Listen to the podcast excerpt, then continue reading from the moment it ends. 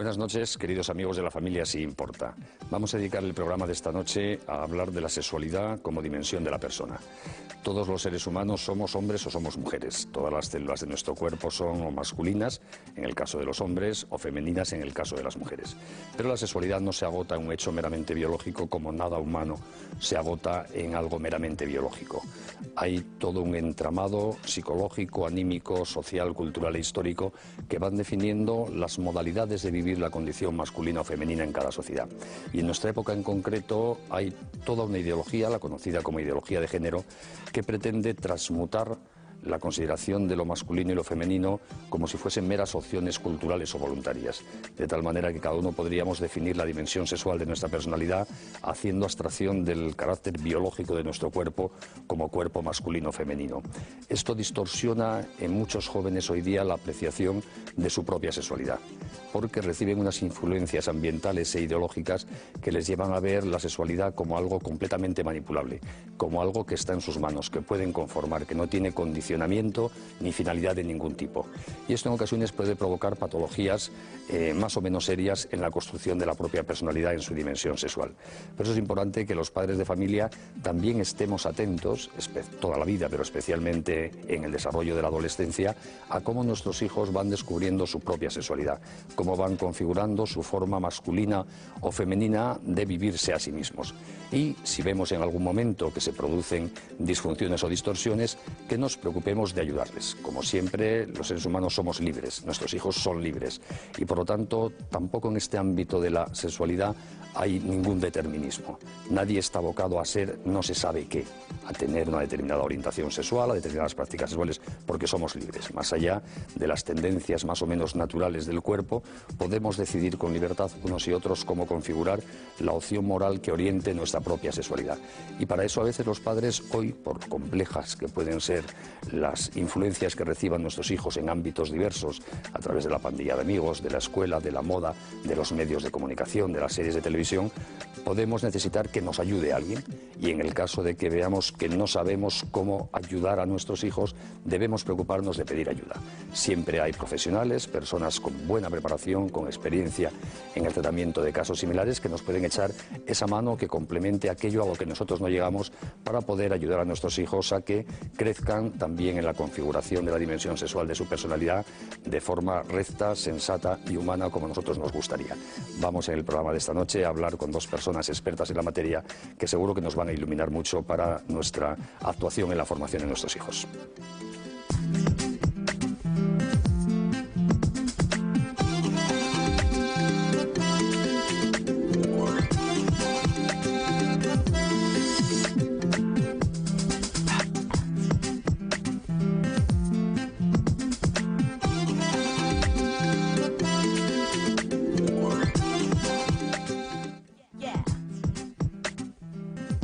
En el programa de hoy vamos a hablar sobre adolescentes con problemas de identidad sexual.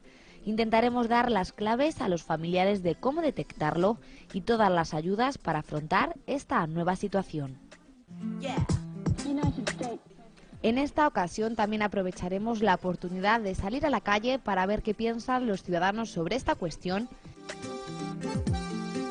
Y en tan solo un minuto haremos un breve repaso de todo lo que acontece a la actualidad familiar comienza una nueva edición de La Familia sin importa.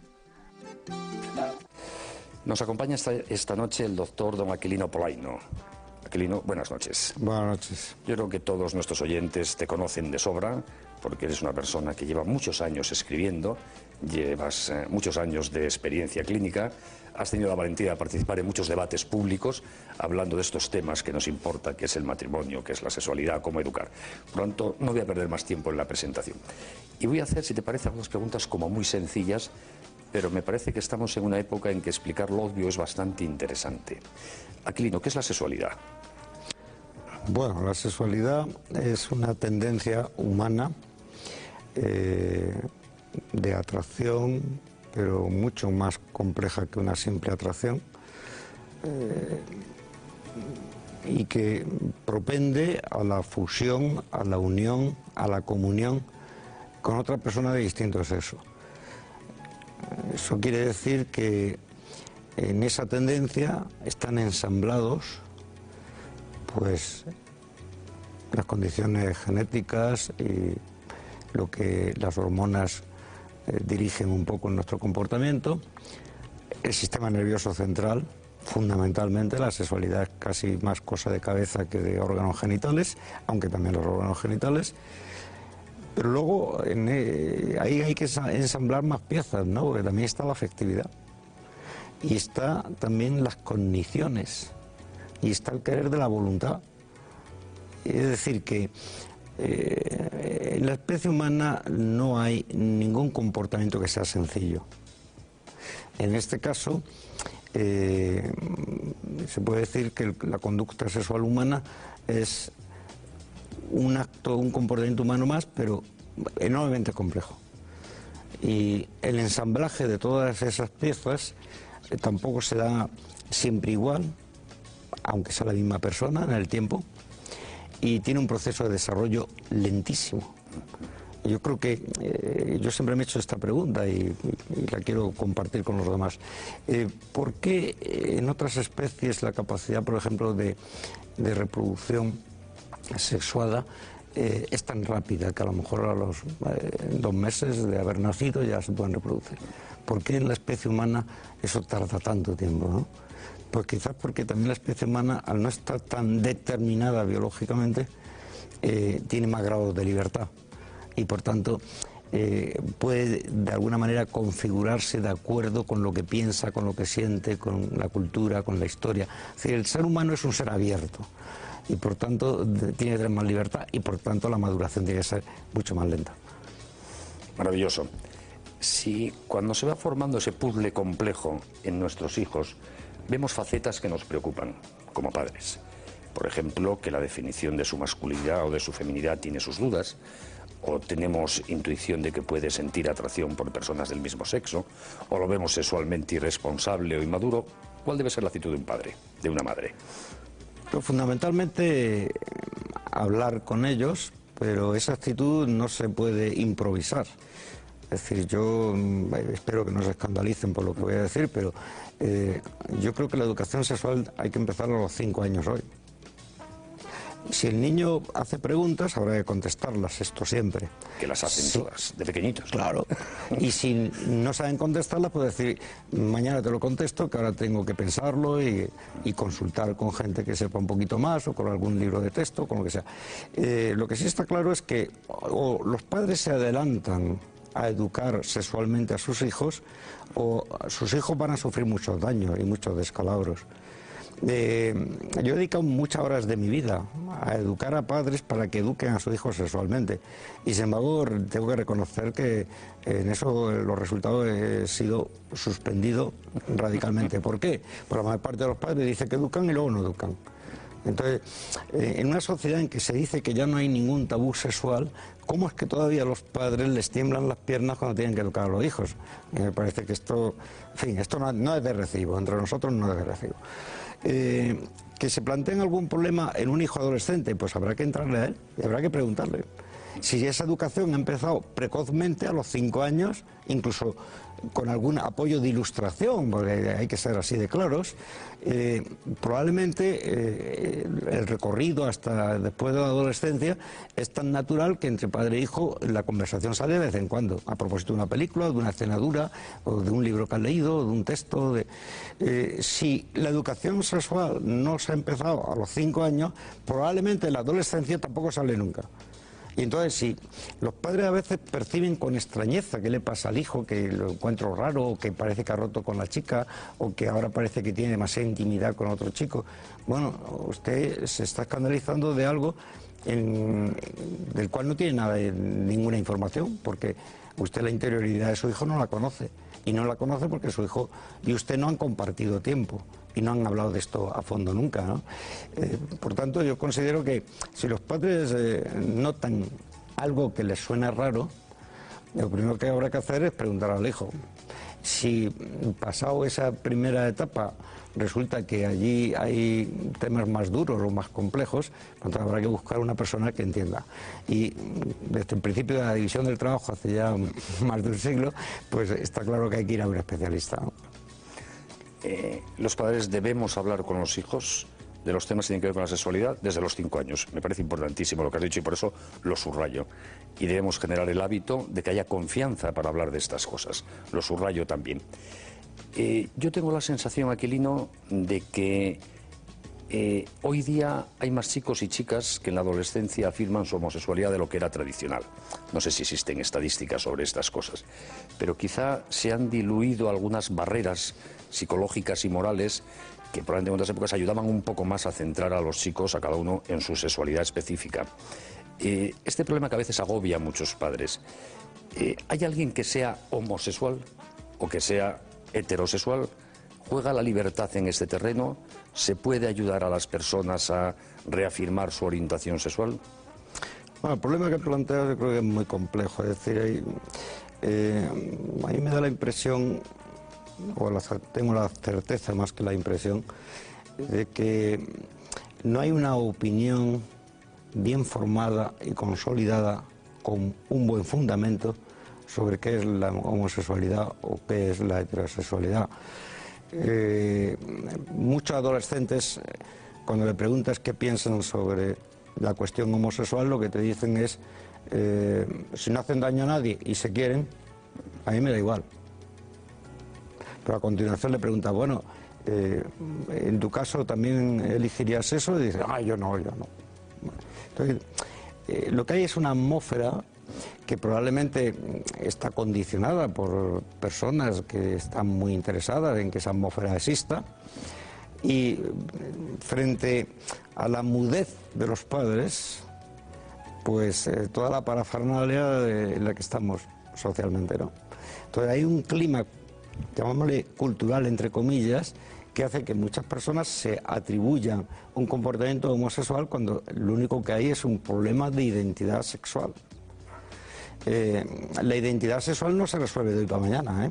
uno no elige, sino eh, uno tiene historia biográfica, a uno le han pasado cosas, uno ha decidido cosas, uno se ha enamorado o no se ha enamorado, uno ha tenido un amigo íntimo que es una cosa buenísima, pero a veces la afectividad ha llegado más lejos de donde tenía que llegar, o eh, no, uno ha tenido un buen autocontrol afectivo, pero a lo mejor coincidiendo con un viaje, unas vacaciones, el dormir en la misma cama, el otro ha tocado y entonces aquello se ha disparado y que haya un acto automático eh, de una respuesta fisiológica y pura, pura biología no significa que ya tenga una conducta homosexual, aunque luego la reinterpretación del acto y de la conducta eh, le haga que eh, se acompleje, entonces que se desdoble por dentro su propio yo, es decir, tiene una gran inseguridad. La mayor parte de la gente joven es muy insegura. Y esto los padres muchas veces no lo saben, porque ven un hijo fortarrón, que pesa 70 kilos y que, es un hombre, realmente es un hombre hecho y derecho, pero por dentro ese chico pues a lo mejor tiene una gran desconfianza en su porvenir, en qué va a ser de él, en si va a sacar el curso, en si va a gustar a las chicas o no, y entonces tímido, retraído, aunque sea un hombre eh, completo, hecho y derecho. Entonces, me parece que en esto de afirmar al otro en lo que vale y también en lo que la identidad que tiene, me parece que en esto los padres tienen eh, una asignatura pendiente. ¿no?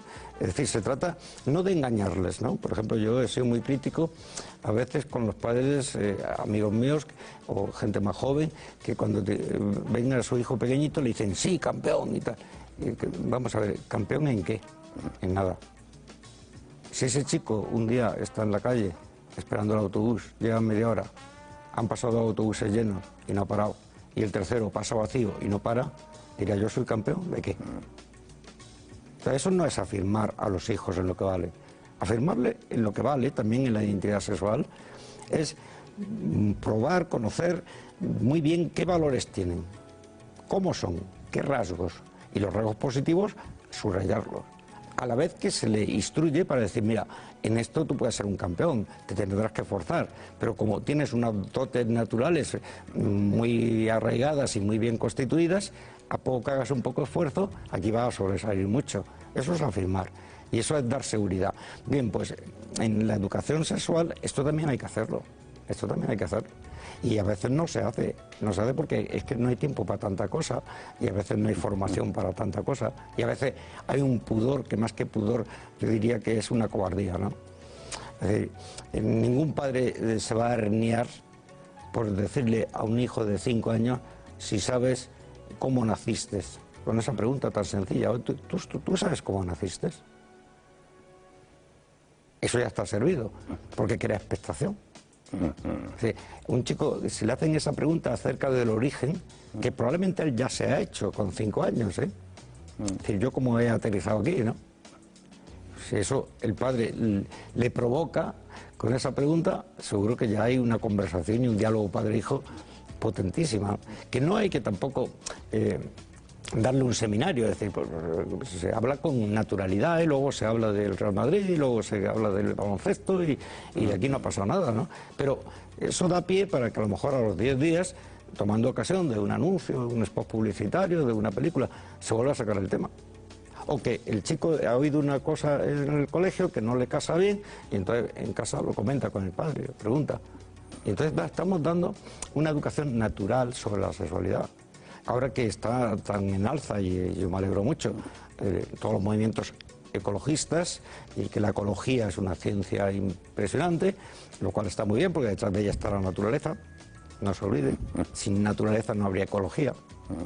Pues yo creo que también hay que hacer una educación sexual, afectiva y familiar mucho más ecológica. Y naturalmente la sexualidad entra ahí, ¿no? No vayamos a que sea muy ecologista las playas nudistas y en cambio hablar con un hijo sobre educación sexual, esto es artificial y es malísimo y es... Nos has dejado cantidad de temas indicados sobre la mesa.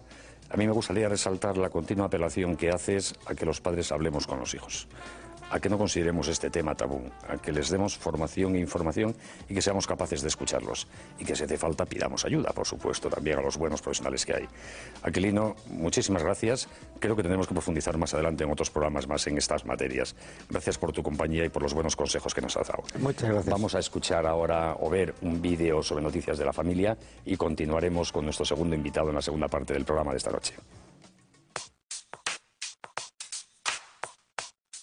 La actualidad de la familia nos lleva hoy a recordar la Fundación Esperanza y Vida, presentada el pasado 18 de marzo en Burgos. Una fundación creada por una serie de empresarios locales, Caritas Diocesana y la Red Madre de Burgos, tras la aprobación de la Ley Autonómica de Apoyo a la Mujer Embarazada una nueva manera de dar apoyo a todas las mujeres que quieran llevar a buen término su embarazo, asistencia a cualquier necesidad que pueda surgir durante el periodo de gestación, cuidados y acogida a la infancia más desfavorecida. Y sobre todo mucho apoyo para que ninguna mujer se sienta sola y que sus problemas desaparezcan durante el precioso periodo del embarazo. En la segunda parte del programa La familia se importa esta noche vamos a continuar hablando de todo lo que tiene que ver con la formación de la personalidad sexual y nos acompaña para ello Mónica de Aisa, profesora de educación sexual. Mónica, eh, Polaino nos ha dejado un tema sobre la mesa. Los padres debemos hablar con nuestros hijos para educarles también en la dimensión sexual de su personalidad, pero esto tiene sus dificultades prácticas y hay padres que no se atreven. ¿Cómo animarías tú a los padres de coger este toro por los cuernos? Bueno, yo en primer lugar animaría a los padres a que no busquen situaciones muy eh, especiales para eh, hablar de estos temas porque no se suelen dar. Es difícil cuando uno tiene eh, que trabajar fuera de casa, dentro de casa, educar a los hijos, hacerles compañía, atender a la familia, encontrar momentos muy especiales para hablar de estas cosas. Entonces suele, suele ser una buena orientación, un buen consejo, aprovechar mm, las, pequeñas cosas que tenemos que hacer, pero hacerlas acompañadas de los hijos. Que a veces solamente el hecho de tomar esa decisión mm, facilita muchísimo la, convivencia y la comunicación entre padres e hijos.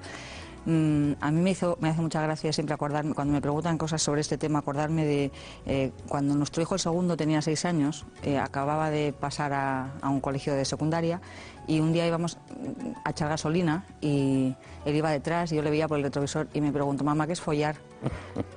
Porque he oído esto en el colegio y no sé qué significa, ¿no? Y bueno, yo todavía no me dedicaba a estos temas, llevo 16 años y él ahora tiene 19. Y, lo primero que me salió fue decirle, pues eh, eso no es nada, eso es una grosería, igual que otras muchas, pues como a, la, rosa cuando sale se le, llama capullo, es una cosa preciosa y de todas las cosas bonitas se pueden hacer cosas feas, ¿no? y entonces le expliqué lo que era una relación sexual. Bueno, pues creo que, y, aquello me sirvió para, para, pensar que con el resto de los hijos, pues había que buscar pequeños momentos, pues que uno te acompaña al supermercado, que otro te acompaña a la farmacia, pues que te des una vuelta eh, haciéndoles ver que estás cansada o, cuando estás cansada, eh, una vuelta a la manzana. Y la educación sexual tiene que ser siempre, como ha, dicho muy bien Aquelino, tiene que ser desde muy pequeñitos, yo es más diría antes de los cinco años, no porque se pueda hablar con ellos, sino porque eh, desde muy pequeños, cuando un niño mm, entra en la bañera y empieza a tener erecciones, es, chiquitín, hay que explicarle, pues mira, esto cuando seas mayor, aunque no entienda nada, ¿no? Eh, esto cuando seas mayor te va a servir para tener hijos. Entonces tiene que estar limpio, no se toca, con un lenguaje muy sencillo y siempre diciendo la verdad. Mm, ellos muchas veces no entienden lo que les estamos diciendo, pero eh, lo que se les está transmitiendo es con mi madre o con mi padre se puede hablar de esto. Que eso, es, eso es lo importante. Importantísimo. Entonces, hay que empezar desde muy pequeños porque la identidad sexual se afianza y eso es importante. ¿no? A un niño hay que vestirlo de niño, hay que intentar eh, que haga deportes de chico, eh, hay, que, hay que favorecer que, todas las cualidades que tiene como hombre las desarrolle, porque, sobre todo porque se va a sentir muy bien así. ¿no? Y con las niñas lo mismo. Y luego hacer que se sientan muy orgullosos de, de ser de ese sexo. ¿no? Que tú tienes la suerte de ser chico y entonces ve, protege a tu hermana, procura que de aquí a, la parada no se caiga, eh, cuídala, bueno, pues ese tipo de cosas que son muy sencillas, ¿no? Qué alegría me da, Mónica, escuchar estas cosas tan elementales y de sentido común y que algunos calificarían hoy de tan políticamente incorrectas. Sí, bueno, la verdad es que cuando uno escucha eh, en consulta la, la, verdad de la vida, lo que la gente le hace sufrir, dices, es que no hay que tener ninguna vergüenza a contar lo elemental, ¿no? Porque porque en el fondo todos necesitamos lo mismo, ¿no? Bueno, luego eh, yo quería comentarte, los, los expertos dicen que hay que tener una, una, lo que se llama la gran conversación alrededor de los ocho años. Y en esa gran conversación hay que procurar eh, mm, que quede claro lo que ha comentado Aquilino, el modo en el que los niños nacen. Hay que, eh, ellos tienen que saber que el acto sexual existe sin entrar en pormenores porque son un pelín pequeños para eso, ¿no? Pero de esa manera incoamos un tema que en el momento que empiecen a surgir dudas o que empiecen ellos a oír algo, sabrán que pueden venir a nosotros para hablar de ese tema, ¿no? Hay que adelantarse entonces. Hay que adelantarse siempre. La educación sexual tiene que ser clara, gradual y adelantarse siempre. Esas tres características se tienen que dar. Eh, nunca decir, mm, ya te lo contaré y que eso caiga en el vacío porque nos apura, ¿no? Hombre, yo, yo en esto entiendo, entiendo que los padres eh, no es lo mismo eh, hablar de los genitales que hablar de la oreja. Eso tiene que ser así, ¿no? Pero yo creo que el, único, quizá la única orientación que suaviza esto o que, o que la hace realmente como es, ¿no? De bonita, es que tiene que estar insertada siempre en el amor. Siempre que se habla de sexualidad hay que hablar de amor. Siempre, porque entonces no nos equivocaremos jamás. Eso me parece importantísimo. Vamos a hacer una pequeña interrupción para escuchar qué opina la gente en la calle y seguimos en este punto que me parece de gran relevancia. No sé, depende, ¿no? No sé. La familia, depende de la familia, yo creo. ¿Y crees que deberían confiar más en los padres y hablar de sexo con naturalidad? Depende de los padres, ¿no? Depende de los padres, pero sí, yo creo que sí. ¿Vosotros, por ejemplo, con vuestra generación, veis que habéis tenido comunicación entre padre e hijo en ese sentido o no? Yo no. o sea, sí, pero no. ¿Y de dónde sacan más hoy en día los jóvenes de información? ¿De internet, amigos? ¿Dónde? Pues de internet, amigos. más que de padres, yo creo que de lo que oyen por ahí. Es que no, no se saca información de ningún sitio, ¿no? Sí, pero no pides consejo a tus padres, a lo mejor pides consejo a un amigo, a una revista, a la internet. ¿Los padres son una buena fuente de información? Hombre, lo que tiene que haber es comunicación. Si no hay comunicación entre padres e hijos, esto es una pena. Sí, con toda la del mundo. Porque los padres están para ayudarte en todo lo posible, digo yo, ¿no? ¿Y crees que es mejor que la información la tenga de los padres que por ejemplo de los amigos? Seguro, siempre, vamos. Yo con mis padres hablo de sexo con toda normalidad. Yo me, sí, la información de los amigos me parece muy, muy relativa y muy pobre. Yo creo que lo mejor es eh, que se busquen la vida ahí en internet y esas cosas. Porque los padres no, es que no tienen ni idea, yo creo que no tienen ni idea los padres. O sea, no es porque no quieran, es que no tienen ni idea. no tienen ni idea a lo mejor de cómo enfocarla con ellos, cómo enseñarles. Claro, porque es que están en, una cultura, en la cultura del tabú, los padres están ahí y les parece que, que le, que le van a ir a matar, se cree que les van a matar por si se, se hablan de sexualidad con los hijos, no sé.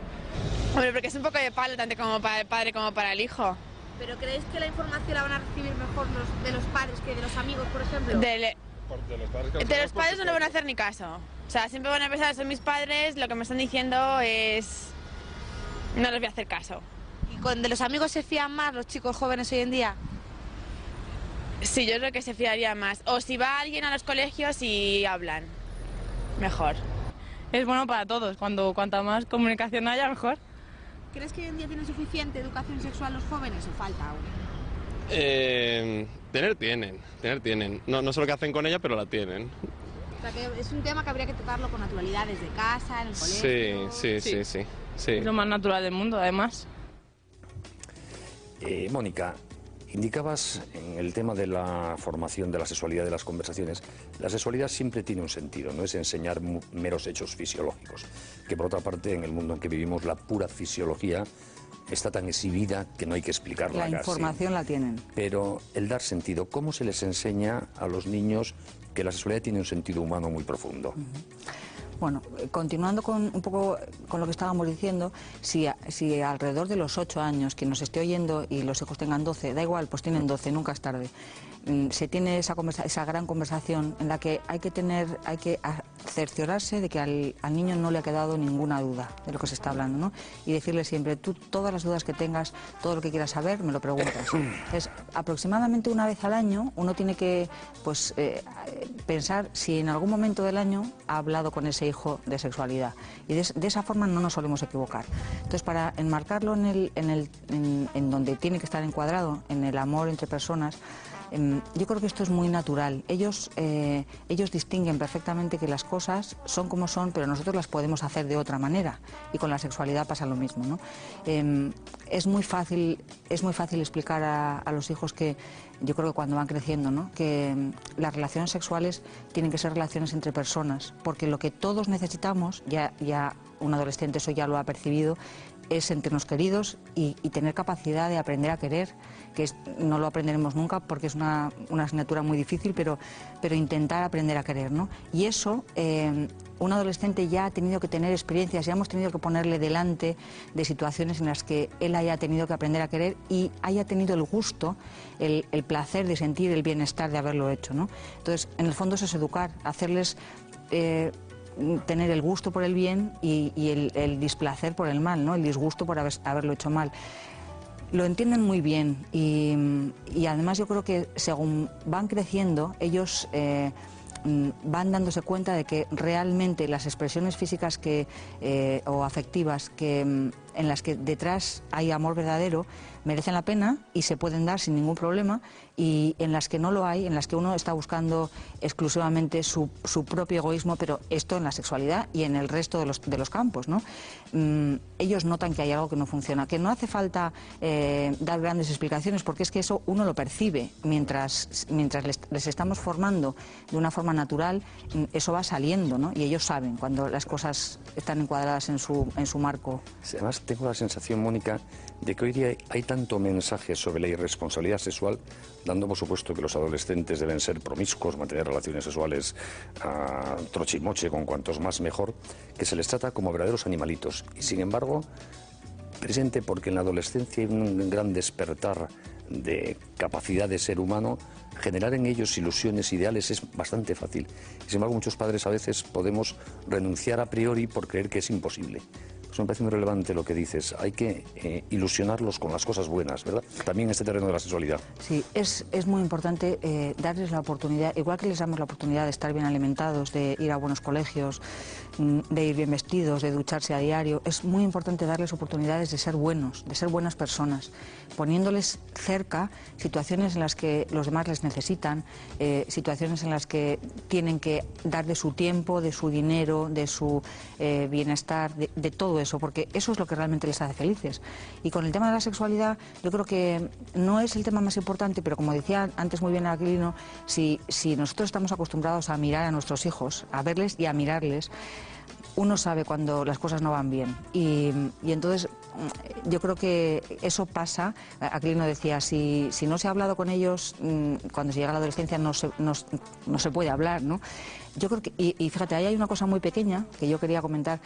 Yo tengo la impresión, lo que se dice, lo que dicen los expertos, es que el hombre eh, debe hablar con los hijos varones, puesto que es con ese cuerpo con el que ha querido a su mujer, a su madre. Y las madres a las, a las hijas. ¿no? Hay veces que las cosas no, no, pueden ser así, pues porque uno de los dos es incapaz de arrancar con este tema, porque se muere de vergüenza, porque nunca lo han hecho con él, porque se siente incapaz y siempre lo mejor es enemigo de lo bueno. ¿no? Entonces hay veces que se queda este trabajo sin hacer tan importante eh, y, pues porque el otro dice, bueno, pues ya lo hará, ya lo hará el año que viene. Bueno, pues ahí tiene que entrar el que, el que sea más valiente, el que tenga más confianza, el que esté mejor preparado, es igual, ¿no? Nos queda un minuto escaso pero quiero hacerte una pregunta que daría para un programa entero. Yo intuyo por puro sentido común que las personas que llevan su vida sexual con sentido de la responsabilidad son más felices y que quienes viven una sexualidad irresponsable al final, a medio plazo, no son felices. ¿Tu experiencia clínica de consulta acredita que esto es así? Bueno, sin duda.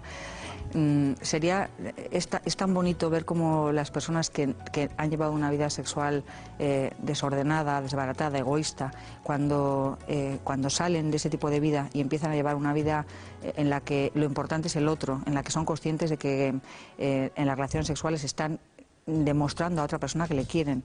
Mm, la, vida les cambia y ellos te lo cuentan así. Yo tengo pendiente mm, publicar cartas de, gente que ha tenido una vida sexual eh, complicada, eh, pues quizá mal orientada o momentos de debilidad y que ha cambiado de vida y, y, cómo te cuentan, ¿no? que no tiene nada que ver, o sea, viven como eh, respirando aire puro y, la gente la gente es feliz con lo que con lo que es natural al hombre, ¿no? Y lo natural en el hombre es, mm, querer a otra persona, no utilizarla, quererla y quererse a sí mismo, quererse bien.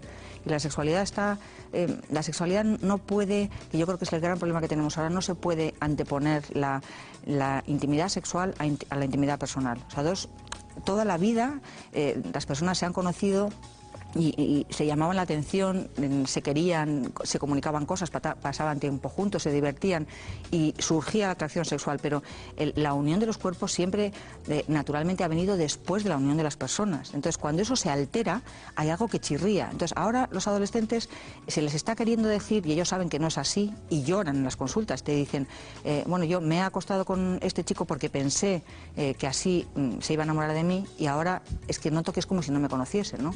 Se han se ha invertido el orden de, de las cosas. Hay un viejo refrán popular que dice, a ver si lo digo correctamente, que las chicas ofrecen sexo a cambio de amor y los chicos dan amor a cambio de sexo. Bien, este tema es apasionante. Eh, nos has dado unas pinceladas que creo que pueden ser muy interesantes para todos los que nos escuchan en la familia, si importa. Muchas gracias, Mónica, por tus buenas reflexiones. Profundizaremos en ellas eh, más adelante en otro programa. Y a ustedes, muchísimas gracias por acompañarnos una familia, una semana más en la familia, si importa. Recuerden que hay un correo en el que pueden dirigirse a nosotros, eh, familia.populartv.net, para hacernos las sugerencias que crean convenientes sobre el programa. Y no se olviden de que tenemos que llenar España de este símbolo PIN de los pies de un niño de 10 semanas para hacer un grito colectivo todos respecto a que el aborto es un crimen y la defensa de la vida siempre merece la pena. Muchas gracias y buenas noches.